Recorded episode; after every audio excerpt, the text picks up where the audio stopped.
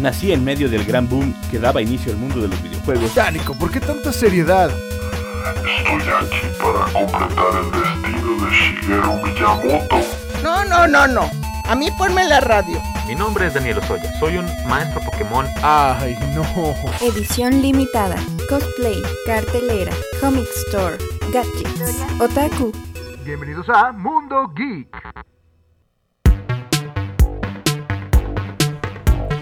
Muy buenas tardes, bien, ay como que empecé con muchas ganas, saturé los micrófonos, perdonen ustedes. Yo soy Nico Jiménez, muy buenas tardes, feliz año, feliz Navidad, feliz cumpleaños, feliz todo para mí, no, no es cierto, para todos ustedes. Eh, bienvenidos a este 2023, al primer programa de Mundo Geek de 2023 y está conmigo en la mesa Gina Ron, ¿cómo estás Gina? Yay, muy bien, ¿y tú? quería entrar igual que tú, con toda la actitud. Feliz cumpleaños, de verdad, ¿eh? Gracias, Eh, gracias. Fue hace bastante, pero bueno, no, Ay, no es cierto. No, de hecho el programa del día de hoy es específicamente solo para recordarles que mi cumpleaños es el 28 de diciembre, porque Yay. cumplo el mismo día que Stan Lee. ánimo, ánimo.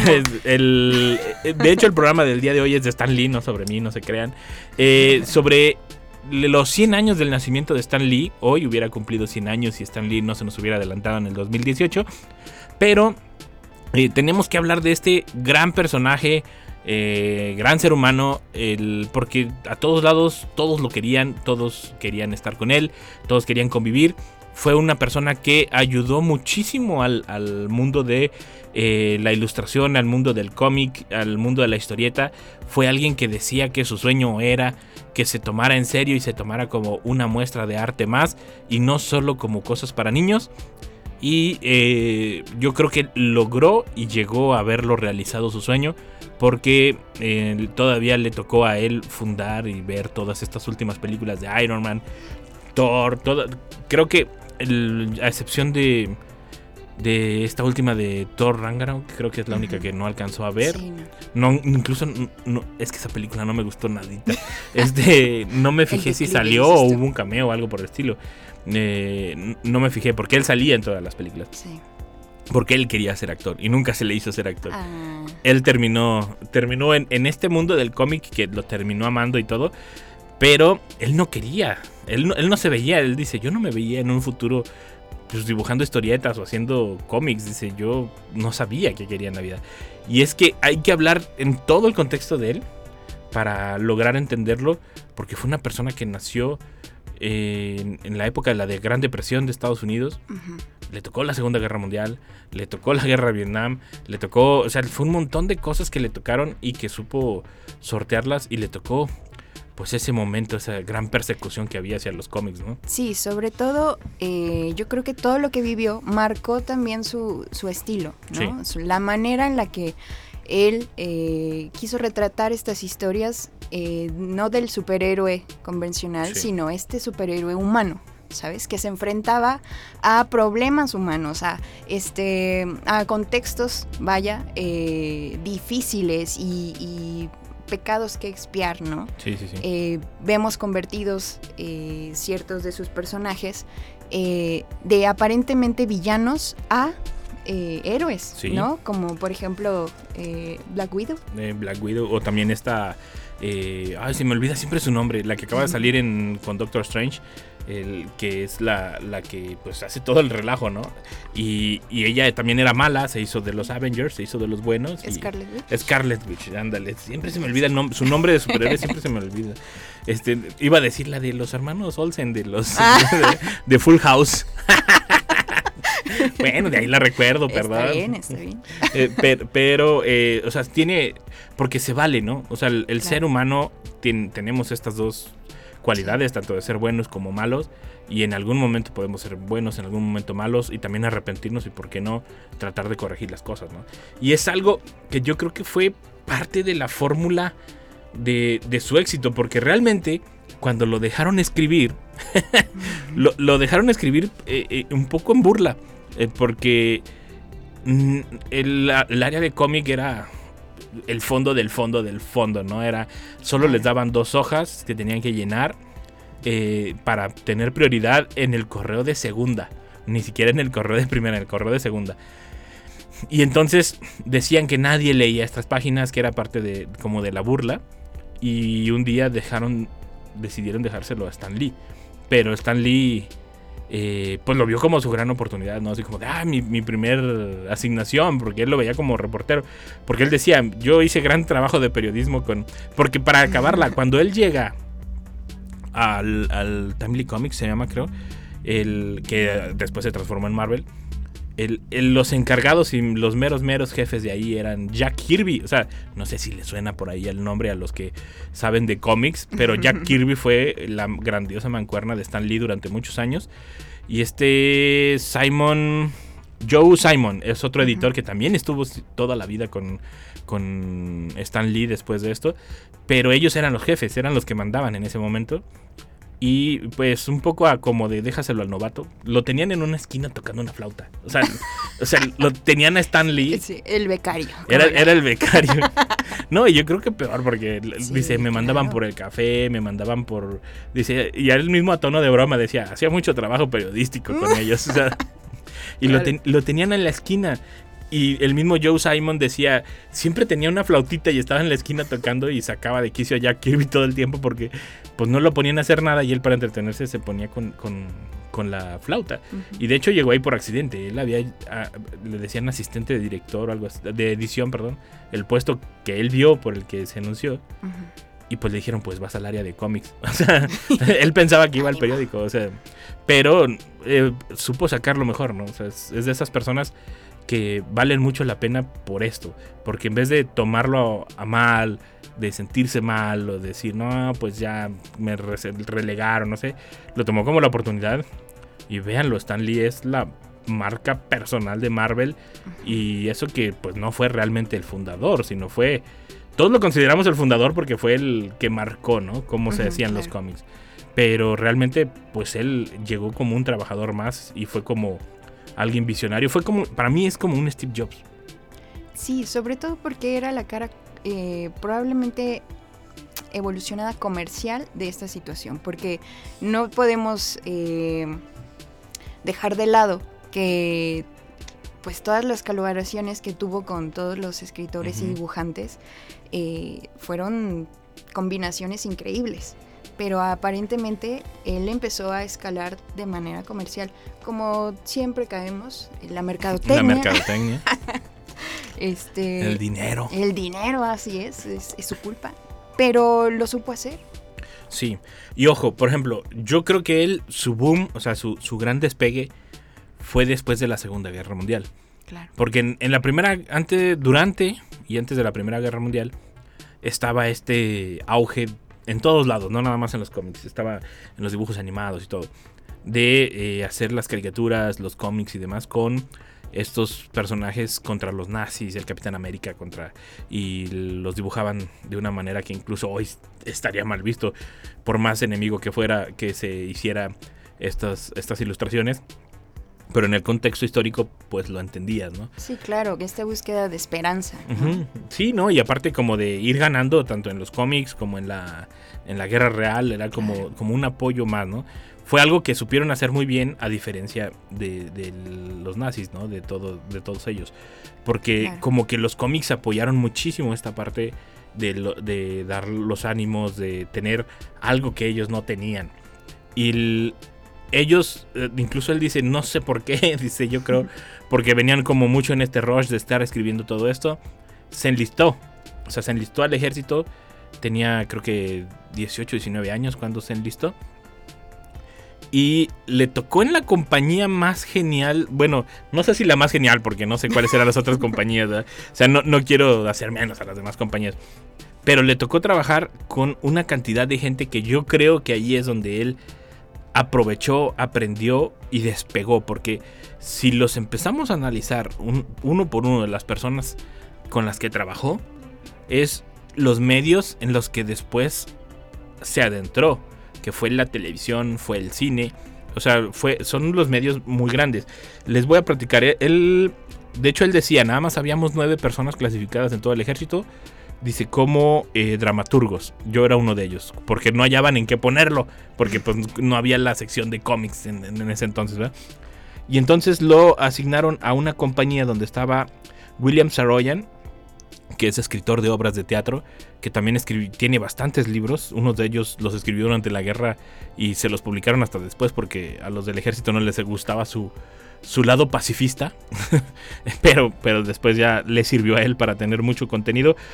Eh, Carl Lamley Jr. es productor y director de Frankenstein y Drácula de 1931, de las primeras películas icónicas.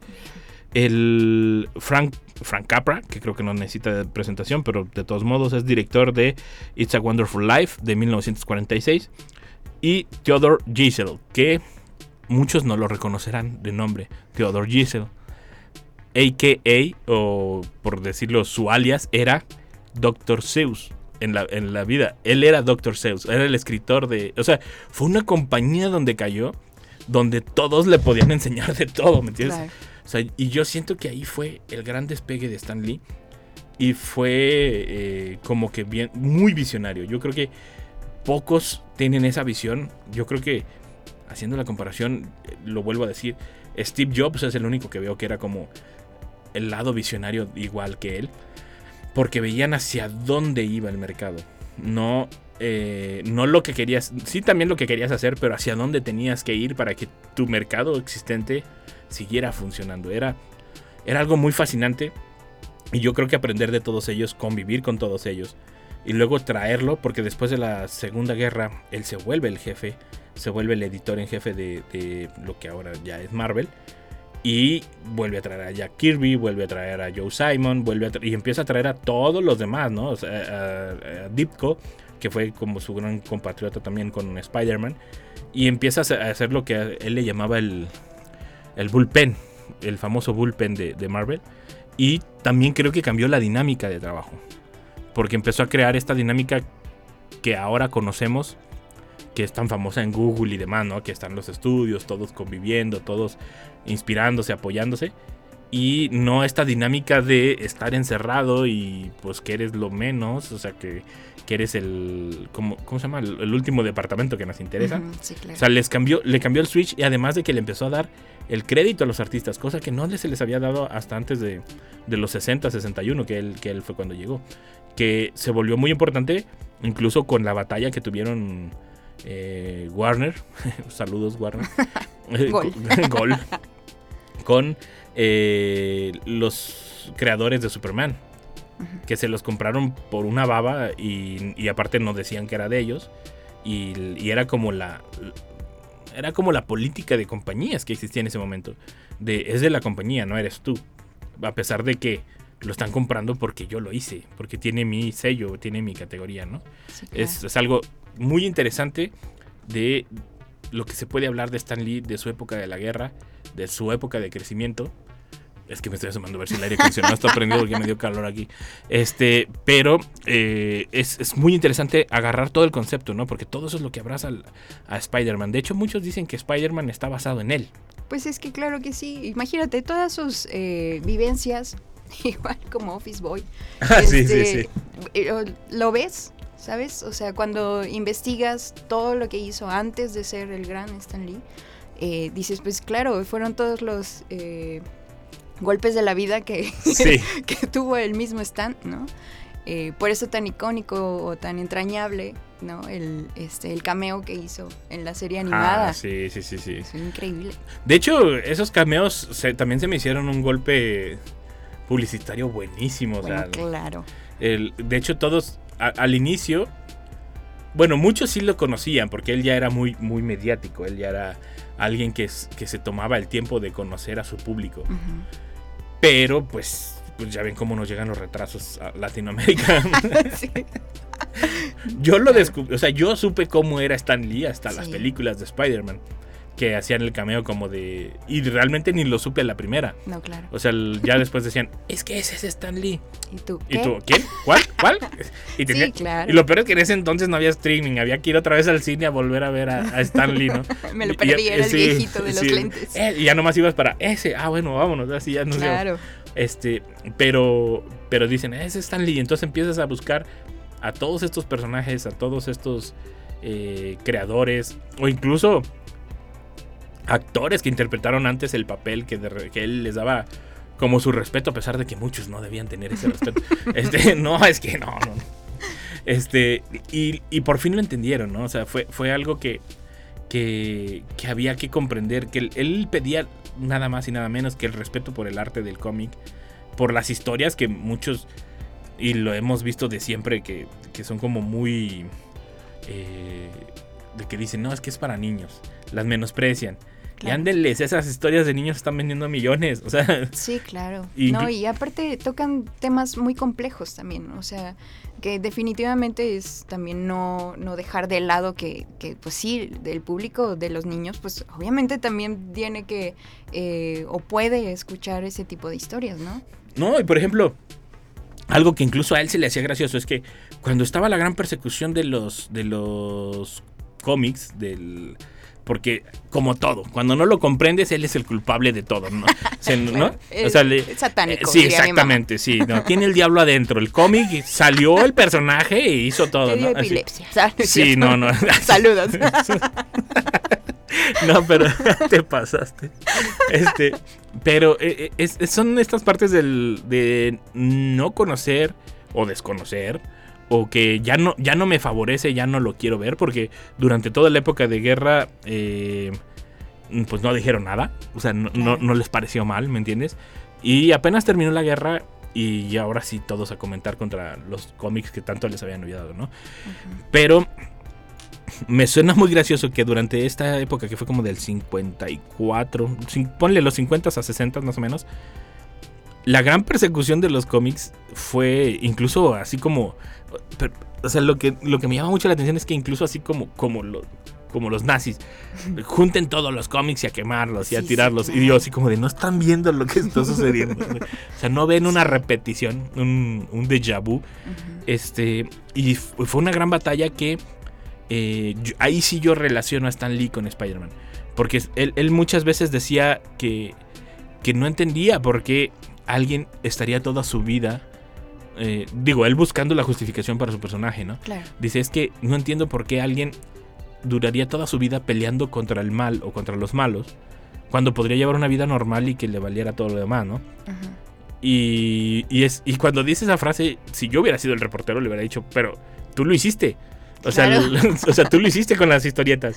O sea, el- tú, tú peleaste porque se respetara el arte, peleaste porque los dejaran publicar lo que realmente mm, necesitaban publicar.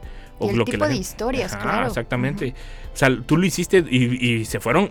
Y ojo, esta pelea no fue una pelea cualquiera. Llegaron hasta el Senado de Estados Unidos. O sea, Sí. audiencias en el Senado de, de, de qué se debería y qué no se debería publicar en estas historietas. Y él se lo aventó. Y llegó un punto donde medio le ganaron. Ips. Era así como que, híjoles. Y publicaron esta del código de historietas, se llamaba, creo. E- Era un, un sello. Un sello que alguien eh, te debía regular como de qué sí debía llevar una historieta y qué no.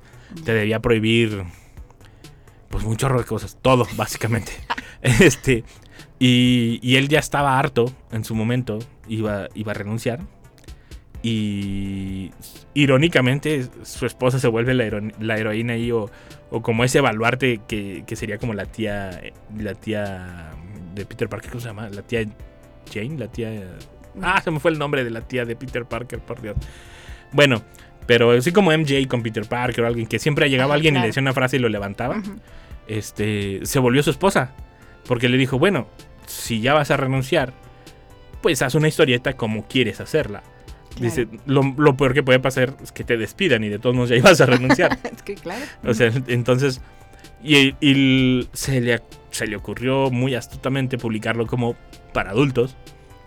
Y oh sorpresa, vuelve el boom de, de los cómics. Y todos esos niños que tenían 5 o 6 años, cuando les hicieron quemar y tirar sus cómics, eran los que le estaban consumiendo sus cómics ahora. Y él vio otro posible mercado, nosotros, este, que, que no nada más era para niños, o sea, que, que nos seguían interesando las historias, que veíamos historias que él ni siquiera había pensado en, en- en- o, o referencias dentro de sus historias que, que él ni siquiera había pensado. Y, el, y entonces ahí es donde retoma todo este asunto, ¿no?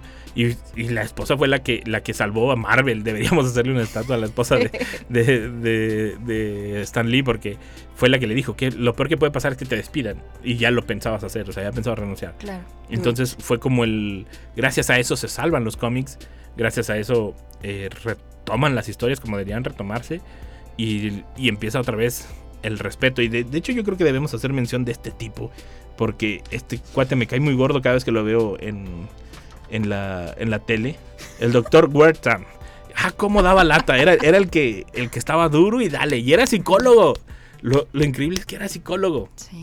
No sabemos de quién, pero era psicólogo. ¿Basado en qué? sí, claro, es mucho lo que también defiende actualmente Guillermo del Toro, ¿no? Con la Sí. animación y sobre todo en el stop motion, acerca de que no porque se haya utilizado de manera este, tradicional para contar historias ah, para niños, eh, no deja de ser un lenguaje, en este caso en los cómics, eh, pues para expresar, ¿no? Y, y historias muy humanas, historias eh, que, como decíamos al principio, tenían sus claros oscuros, ¿no? Sí. Este, que eso era probablemente lo que más le escalaba eh, de manera tradicional. El decir, bueno, pero ¿cómo? Mi Sí, superhéroe no. va a tener Ajá, un punto débil, ¿sabes?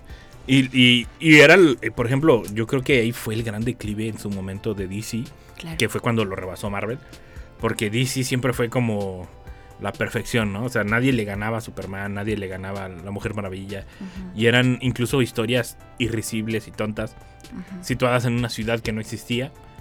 Ojo, me gusta, no lo estoy haciendo. Y yo aquí. Sí. No, o sea, me gusta. Pero, así, no, antes de que Gina aquí me suba.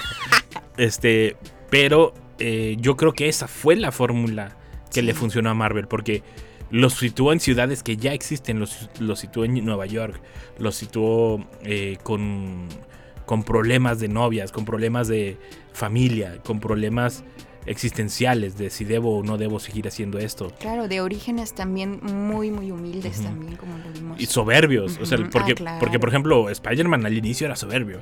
Spider-Man iba por el dinero. O sea, dijo, voy a aprovechar esta habilidad y voy a hacer dinero.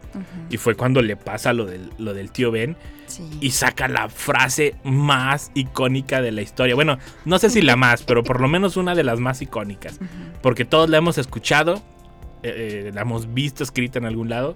Y es de las que más parafrasean todos, que es la de un gran poder conlleva una gran responsabilidad que es cuando pues él por su culpa, porque él pudo haber arrestado al mismo ladrón que mató a su tío, o sea, y no lo hizo. Y ahí es como un poco esto también de, de que él carga la culpa siempre, o sea, es, es esta parte, esta gran parte que llevan los, los superhéroes, eh, porque pues si lo ven, la gente común, la gente que ayuda a otros, que tiene, no como superhéroes obviamente, digo, sino como eh, que ayudan en refugios y demás, son gente que algo los cambió o que simplemente lo quieren hacer. O sea, son gente normal.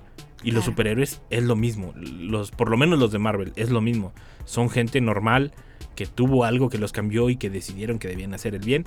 Son situaciones lo más real posible dentro de sus mutaciones. Claro, dentro de la fantasía, ¿no? Sí, sí, sí, dentro de la fantasía de las historias. Y también eso, supo traer a la- al mundo actual, a un, a un, ¿cómo se llama? A un producto actual, un concepto que se viene manejando de cientos de años, no es novedad, Sí. se le llama mitologías, no más que nosotros ahora lo llamamos cómics, o sea, no, no se enojen, no sale de ahí el diablo, ya son cientos de años de que, de que está comprobado que no, no está ahí. Este, Ah, como. ¿Qué? Así, Thor. Loquía. este, pero eh, los trajo de vuelta. Y los Claro. trajo en un concepto más llamativo, en un concepto que entendiéramos, en un concepto que te- porque realmente te empieza a interesar. Eh, bueno, no sé ustedes, pero yo comúnmente cuando salen películas o salen historietas o cómics y relacionan con otro personaje, otro ser o demás, lo primero que empiezo yo, gracias ahora que existe Google, este, empiezo a investigar como de quién es el personaje.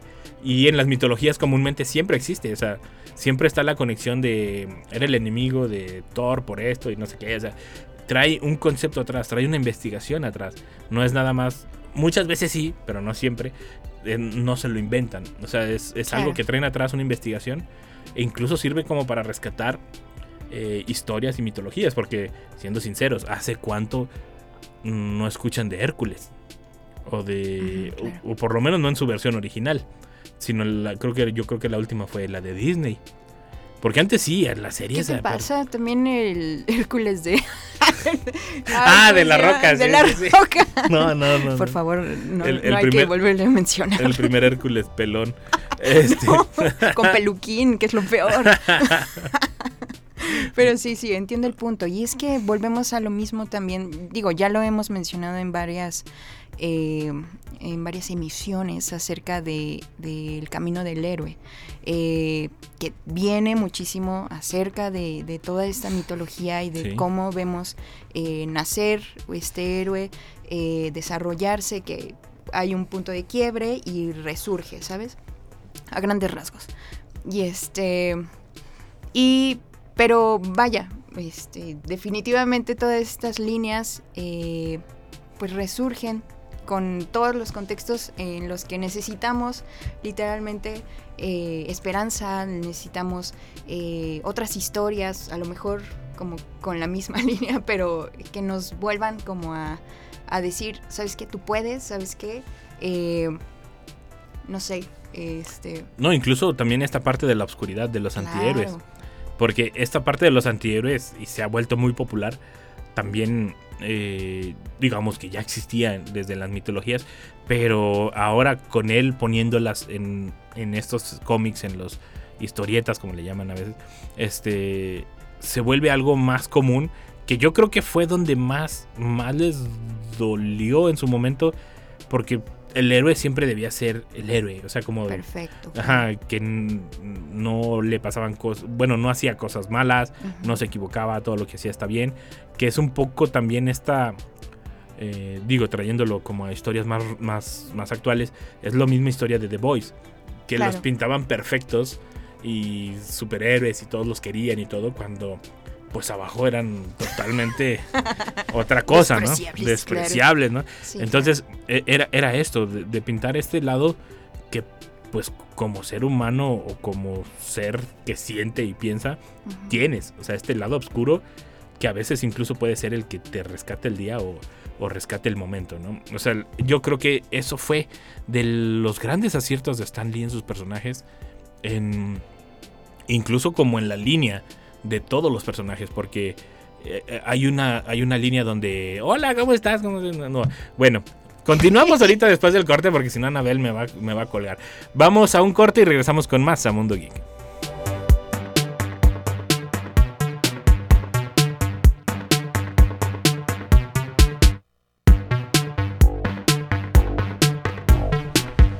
Ya regresamos a su programa Mundo Geek y continuamos con el tema del día de hoy que es Stan Lee a 100 años de su nacimiento. Eh, estamos hablando de todo lo que aportó al mundo de la cultura pop, de cómo trajo del underground a la cultura pop y a la cultura incluso general, todo esto del cómic, de los superhéroes, eh, cómo los hizo famosos, porque realmente yo creo que ni DC ni, ni siquiera Superman ni nada, a pesar de que yo creo que fueron los primeros, no se lo pueden adjudicar porque realmente no hicieron la talacha que él hizo. De hecho, eh, él mismo lo menciona en, en entrevistas. Llegó un momento en que ellos estaban vendiendo tanto que DC, como, eh, DC era como el que distribuía todo, ¿no? O sea, era como el poderoso. Y DC dijo, no, pues sigan haciendo. O sea, los, los dejó porque ellos también sacaban ganancia de, de la venta de ellos, ¿no? Eh, ¿Crees que sea que él, poniéndolo, digo, es que tratando de que la gente entienda cuál era la importancia de Stan Lee. Mm, Steve Jobs se me hace muy diferente porque es como mercado diferente. Pero ¿crees que él esté a la altura de Walt Disney? Uh, lo que pasa es que mm, la gran ventaja que tuvo Stan Lee fue eh, una haber vivido más este y haber visto también y el ma- y manejar él, él su legado Ah, sí, sí, sí. O sea, yo creo que eh, la relevancia también que tiene y la gran diferencia con Disney eh, fue que hasta los últimos momentos en los que, bueno, no, no pudo tener como este, otra opción, pero eh, él estaba allí. O sea, él estaba al pendiente Sí. de que se siguiera eh, su línea y que no se salieran como de lo que él había dicho en un principio. A pesar de, de esta, pues, ¿qué será? Tan eh, controversial compra cuando este Marvel entra en, en todo este monopolio este de monopolio. Disney. Eh, creo que esa fue la gran diferencia. De, Walt Disney podemos conocer, pues, ¿qué será? Pues muy poca parte. O sea, si te pones a analizar eh, el trabajo real de Walt, yo creo que le, le tenemos que agradecer a muchas más personas. ¿sabes? O sea, que hicieron que eso todavía se hiciera el monstruo que, que actualmente es. Pero la marca Stan Lee y la marca eh, que él hizo crecer mucho más, creo que se la debemos mucho, eh, o sea, en gran porcentaje a él. O sea, Sí. este, entonces siento que no nada más es... eh, o sea, se expandió a muchos, muchos lugares. O sea, no solamente a los cómics, no solamente a las películas, sino también metió eh, mano en, en videojuegos eh, y en muchos más productos. O sea, él tenía todavía más la visión. Y te digo, yo siento que un factor muy importante fue el tiempo en el que vivió. Sí. ¿Sabes? En, Sí, en sí, sí. donde la información, en donde el internet, las nuevas tecnologías empezaron a entrar y dijo, ¿sabes qué? Sí. Sí, sí, sí, sí. De hecho, de hecho hubo un momento en donde pues se fue a la quiebra Marvel el- por una de estas burbujas, creo que fue en el 96 o el 99, no me acuerdo, pero se fue a la quiebra Marvel y eh, fue cuando hicieron estudios estudios Lee o estudios Stan Lee, algo así llamaba, que después lamentablemente se topó con gente que lo estafó a él y a todos los demás, ¿verdad? Pero luego él, o sea, no lo dejó ahí, o sea, como que él dijo, yo tengo que seguir y agarró después Pau eh, Studios. Pau como el Pau que aparecía en las cómics así de Pau, Pau, pe, ah, eso. Sí. Y, y fue cuando volvió a retomar todo, eh, todo su trabajo. Eh, pero él no quitaba el pie del renglón. Digo, él ya tenía edad suficiente y, y yo creo que suficientes ahorros como para haberse retirado sin problema en el momento en que cayó la depresión y todo. Bueno, el, este problema que tuvieron Marvel. Y él fue el que lo volvió a levantar. Él, él se muda a, a California. eh, dice- bueno, él les puso de que no, yo me sacrifico por el equipo y me voy para allá para, para que se haga como debe ser, no sé qué. Pero él realmente dijo, a mí me encantó el clima de California y me quiero ir a California. Dice, ¿y cómo le hago para irme pagado? Entonces, claro. eh, pero llegando allá, él fue el que nos dio eh, todas las animaciones de, del Spider-Man de los 90, del, eh, los Fantastic- de los Cuatro Fantásticos, el- el- todas esas caricaturas que recordamos de los superhéroes, de los X-Men y eso, es porque él estaba a cargo, él era el, director creativo, creo que era el, puesto que se le llamaba. Y como dices, él estaba muy al pendiente. Lamentablemente llega una época donde pues ellos no tenían la, la tecnología y todavía no, yo creo que no se creían capaces de hacerlo.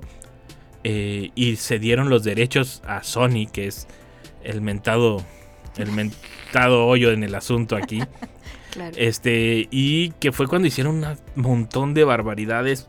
Pero no, no, no, no, no. Fue cuando salió esta serie de los 60, 70 de Spider-Man, que lo máximo que hacía era trepar una pared eh, y que aventaba cuerdas. O sea, sí, no, o sea. Pero, pero. Icónico. Sí, no, no, no. O sea, ¿quién no recuerda a David Hasselhoff? Hasselhoff? ¿Se llama? El, el que era el Knight Rider. Y no, ¿Quién no lo recuerda como Night Fury? Como el. Lo que. O sea, Claro. o sea, fueron un montón. También los cuatro, los cuatro fantásticos, creo que en el 94 sacaron una, una película y la mole no. O sea, no, no, no, no. O sea, eran cosas malísimas. Claro. Pero por lo mismo, no lo veían con. Con el mismo ojo que lo veían ellos. O sea, no- con la misma seriedad. Eso, y también hay que ser honestos.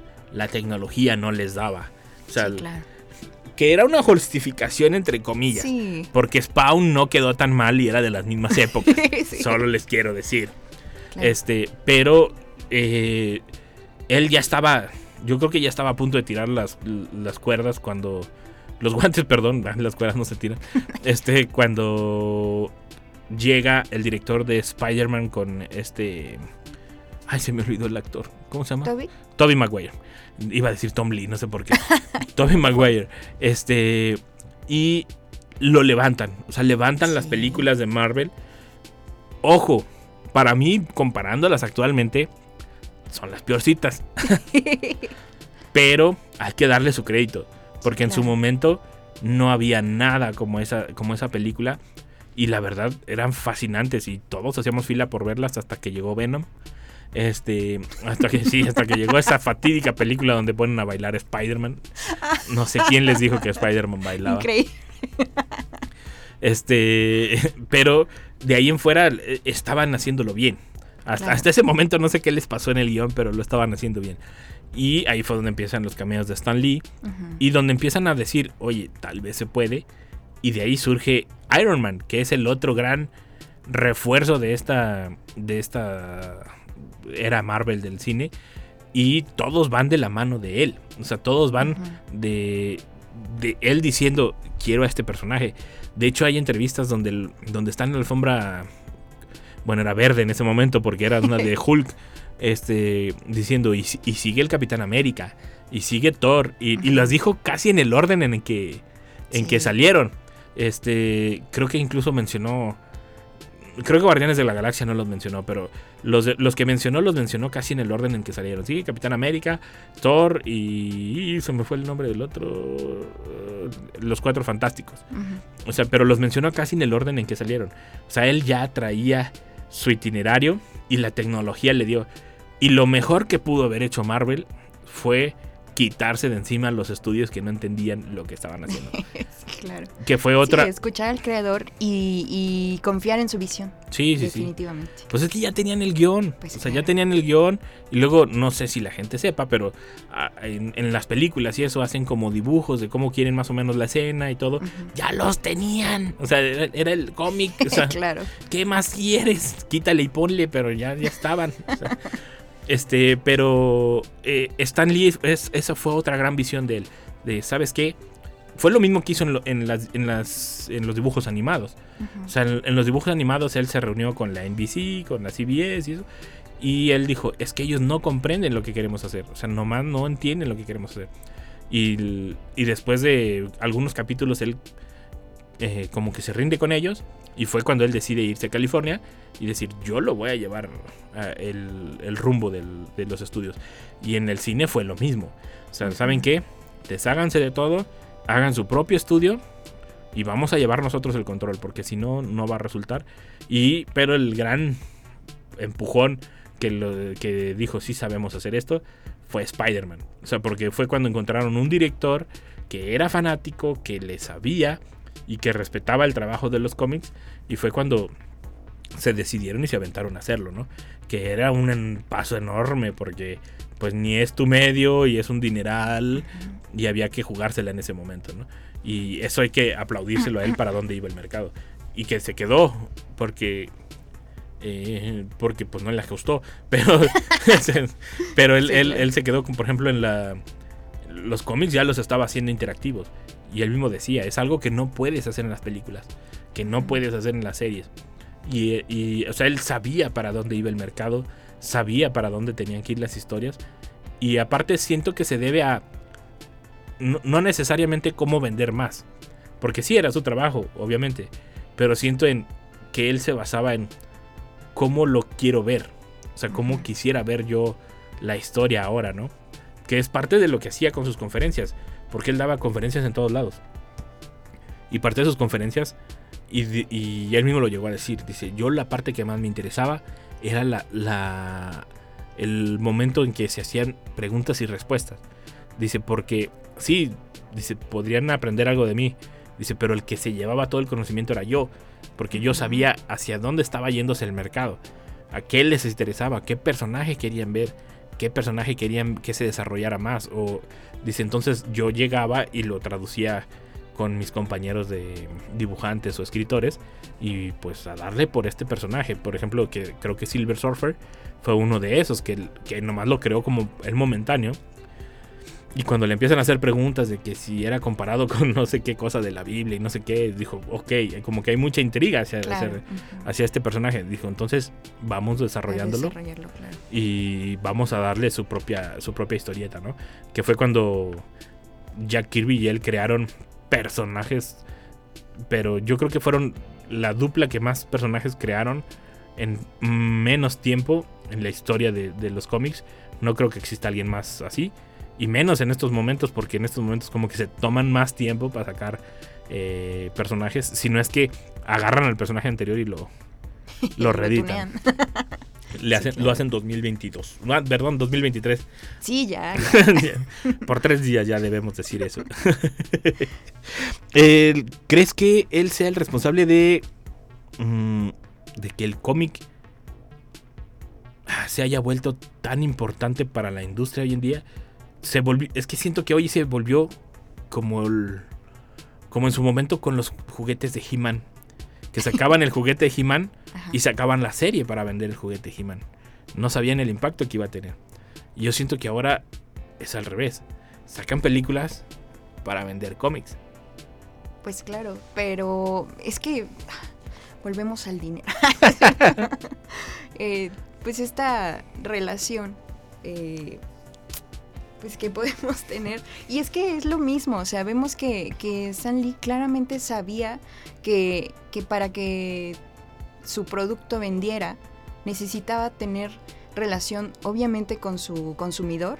O sea, es, es decir, que, que el consumidor se viera eh, reflejado en las historias eh, y pudiera tener parte de ello en eh, la mercancía, dices, eh, este, como tú dices, los, los juegos, los juguetes, eh, películas y demás. Eh, pero claro, o sea, yo creo que Stan Lee sabía que con las personas correctas, es decir, con todos esos dibujantes, con todos esos genios con los que se juntó, sabía que, que su producto iba a ser imperecedero, ¿sabes? O sea, iba a, a trascender todavía más, teniendo un mensaje claro, un mensaje muy humano y un mensaje, te digo, muy cercano a, pues, a sus consumidores, a sus lectores. Qué irónico que. que ahora el, su gran enemigo que él decía era el tiempo. Sí. Y ahora es su gran aliado. Porque ahora todos van a seguir hablando de él y van a seguir por el legado que dejó. Y, y era su gran enemigo. Decía, es que yo quisiera hacer más cosas. Pero lo que no me alcanza es el tiempo. Dice, no, no tengo tiempo para hacer más cosas. Ojo, es que este, este dato me gustó un chorro como para decirlo. Vaya dato. Cuando se, se enlistó en el ejército, lo pusieron a hacer panfletos para prevenir enfermedades venéreas. O sea, en- o sea, era, era de las cosas que lo tenían haciendo en el ejército. Eso y creo películas, de estas películas que sacaban en esa época de a favor del, del ejército de los aliados y esto. Creo que escribió varias, pero el de los panfletos fue el que se me hace muy curioso de la, de la versatili- versatilidad perdón, de, de Stan Lee. Y de que lo tuvieran haciendo eso, ¿no? Cuando podían haberle dicho, a ver, ¿qué se te ocurre? Como de, vamos haciendo algo más, ¿no? Digo, podían haber hecho muchas cosas y se le ocurre ponerlos a hacer un panfleto. Y, y creo que hasta lo dibujó. O sea, no Sí, sé por qué. Porque hay que, hay que decir eso. Él fue alguien que todos le adjudicamos la creación de Spider-Man, y Cuatro Fantásticos y demás. Pero él fue alguien que siempre dijo, nunca fui yo solamente. Claro. Dice, yo escribía y les daba el carácter y eso. Dice, y sí, a veces pues opinaba sobre el dibujo y eso. Dice, pero había dibujantes y había otros escritores que le aportaron. O sea, no nada más fui yo. Pero él tenía una magia, que era algo que comentábamos fuera del aire, Sí.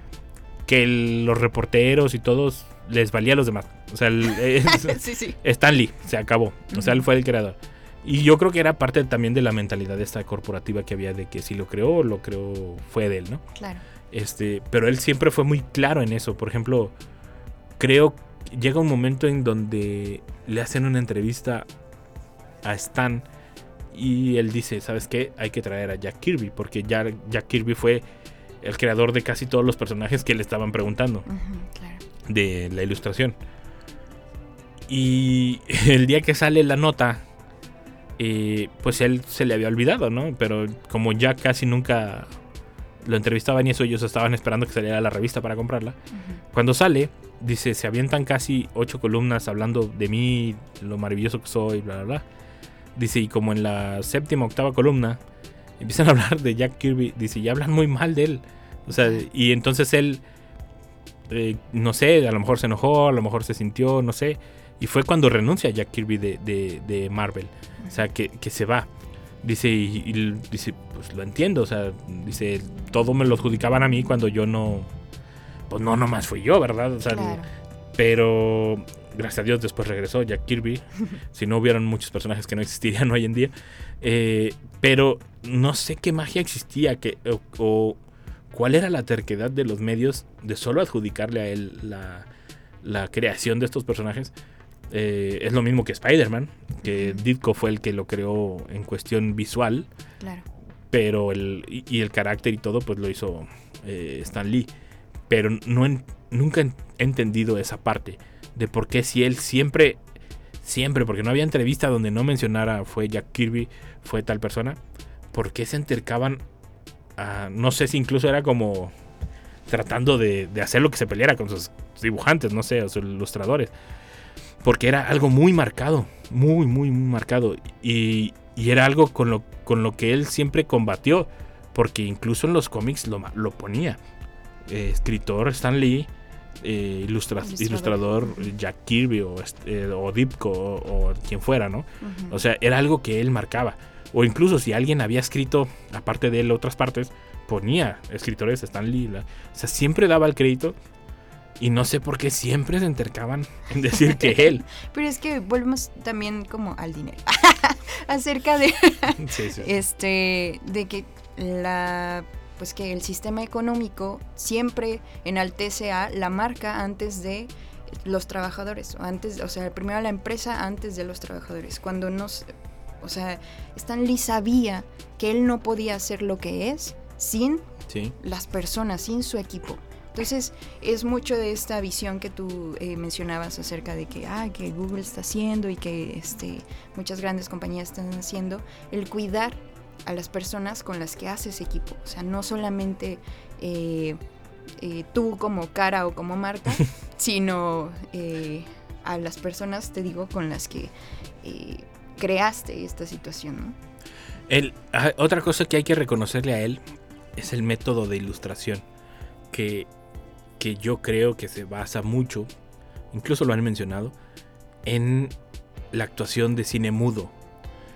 Todos sabemos como cuando es un mimo o alguien que actúa sin palabras, exagera los movimientos.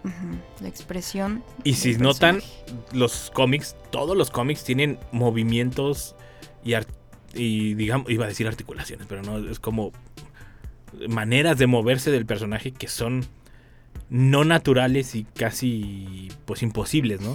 O sea, nadie cae de esa manera. O sea, sí, sí, sí. es como esa icónica entrada de superhéroe. Sí, sí, sí, nadie cae de esa manera. Se rompería la mano o la rodilla por caer de esa manera. O sea, nadie cae de esa manera. Sí, lo mencionamos justo, ¿no? En el en el especial de, de Spider-Man. Ajá, sí, sí.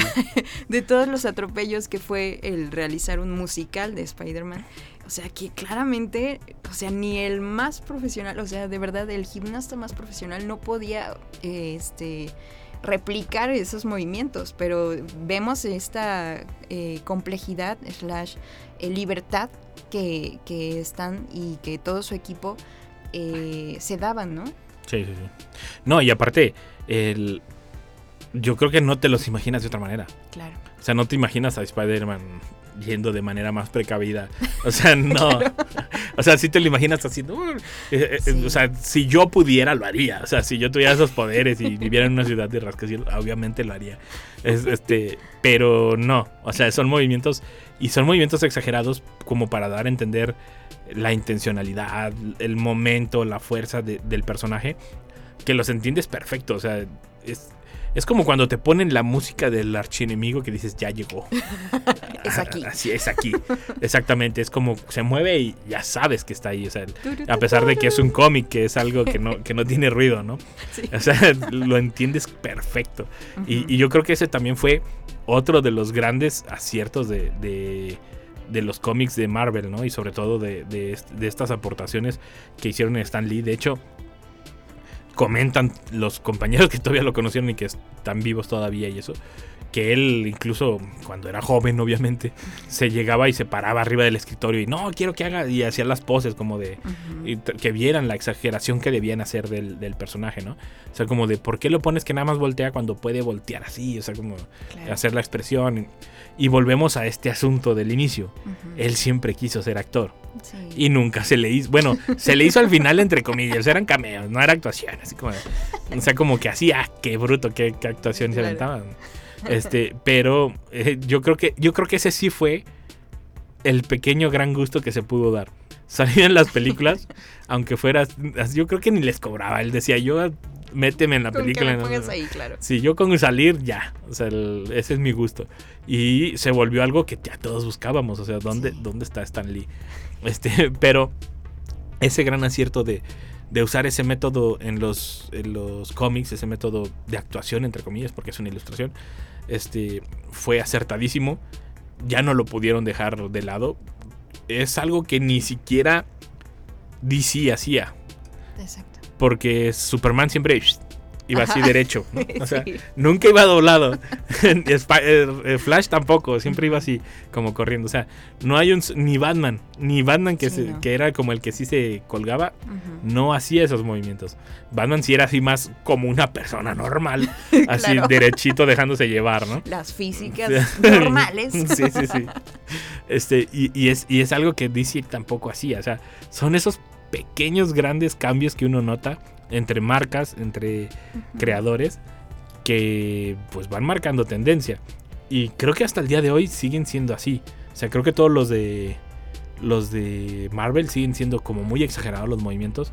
Y en DC siguen siendo como muy, muy, Muy normales, oscuros. entre comillas, ¿verdad? O sea, sí, claro. o sea, mm, no hacen esas de agacharse y doblarse a la mitad o cosas así, ¿no? O sea, cosas raras, ¿no? es, es que no tengo cómo explicarlo en radio. Eh, Si me vieran ahorita haciendo las señas me entenderían, pero en radio, en radio no tengo cómo explicarlo. Este, pero son cosas que dejan el legado, son, son maneras, son estilos, son, eh, ¿cómo llamarlo? Como un método de trabajo que se heredó y se sigue cumpliendo, ¿no? No, no hay un artista que no trabaje con el mismo método, no hay un artista que ponga a Spider-Man a balancearse de manera normal, ni uno solo, ni Humberto, ni nadie más de todos los que dibujan a Spider-Man, nadie. Es, y creo que es algo que debemos a Stan Lee, le debemos esa marca, le debemos muchas historias y muchas otras cosas más. ¿Cuánto nos queda, Anabel? Y Anabel me está haciendo señas. Ándale, gracias. ¿Algo más que quieras agregar? ¿Algún dato curioso? ¿Alguna generalidad de Stan Lee? Pues que tengo curiosidad de cómo va a seguir todavía a partir de que se nos se nos graduó. Se nos graduó. Caro, que le mando un saludo. Este, ¿cómo va a seguir su legado? O Sí. sea, porque yo lo siento bastante fuerte. Yo siento que ya con Thor Ragnarok. ah, no, Thunder, ¿no? Era- Thor Thunder Love, no sé qué. Ah, qué mala película, por Dios. Este. No, bueno, es que todas las de Thor son malísimas. Este. Es que ese es el problema. Que cuando se va alguien que le sabía decir para dónde. Sí. eh, no quiero decir marcas, pero el iPhone ya se fue al, eh, ya se fue muy lejos.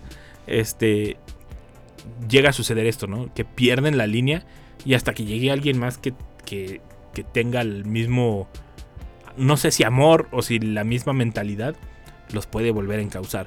Porque sí hay unas películas de Marvel, las últimas, que ya dices, ah, estaba de más. Pero en películas, hablamos ¿En series también? No, bueno, eh, iba a decir videojuegos, pero pero ok, en series también. Eh, No, videojuegos, por ejemplo, en videojuegos lo están haciendo muy bien. claro. Con, es- con la de Spider-Man lo está haciendo muy bien el, la de Mike Morales está... Sí, es que es eso. O sea, yo siento que va por ahí y probablemente la visión que, que no sea nada más el quedarse en una sola de las tecnologías, sino trascender a, a más, yo creo que eso va a decir, aquí sigo, ¿sabes? es su firma, va a seguir ahí. Sí, sí, sí. A lo mejor dejó un final así como el de Ready Player One. Ándale, lo vamos a encontrar en, el, metaverso. sí, el, que gane se queda con todo eh, Marvel Comics. así es. Pues ha sido un gusto, Gina. Muchas gracias por acompañarnos. Y recuerden que nos pueden escuchar a través de Spotify, Amazon, iTunes, Anchor y demás plataformas de podcast. Eh, nos encuentran como Mundo Geek o nos eh, pueden buscar en Facebook y en YouTube y en Instagram. ya no me acuerdo cuáles redes tengo. Salgo de vacaciones y se me olvidan. Y nos pueden buscar como Mundo Geek, eh, arroba Mundo Geek Radio USLP. Y ahí nos encuentran, nos pueden dar sugerencias de temas o incluso de invitados, ¿por qué no? Estamos abiertos a, opciones. Eh, estamos todos los martes de 5 a 6 de la tarde aquí en Radio Universidad. Gracias Gina por acompañarme. Muchas gracias, un placer. Nos estamos escuchando y recuerden, el Game Over no es el final del juego. Hasta la próxima.